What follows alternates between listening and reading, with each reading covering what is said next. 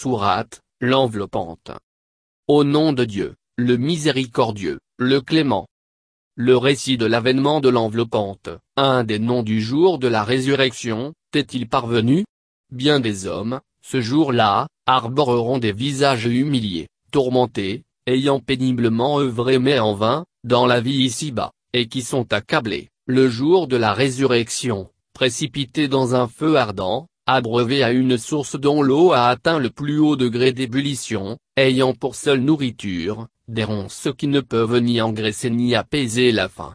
Bien des hommes, ce jour-là arboreront des visages sereins, satisfaits de leurs efforts fournis, durant leur vie sur terre, récompensés par un jardin sublime, où ils n'entendront pas de paroles futiles, où coule une source intarissable, où sont dressés des lits rehaussés, où sont disposés des coupes à leur portée, des coussins rangés et des tapis éparpillés. Que ne considèrent-ils les camélidés comme ils sont créés, et le ciel comme il est élevé, et les montagnes comme elles sont dressées, et la terre comme elle est aplanie? Rappelle-leur, tout cela. Tu es celui qui leur rappelle, tu n'es pas celui qui les contraint.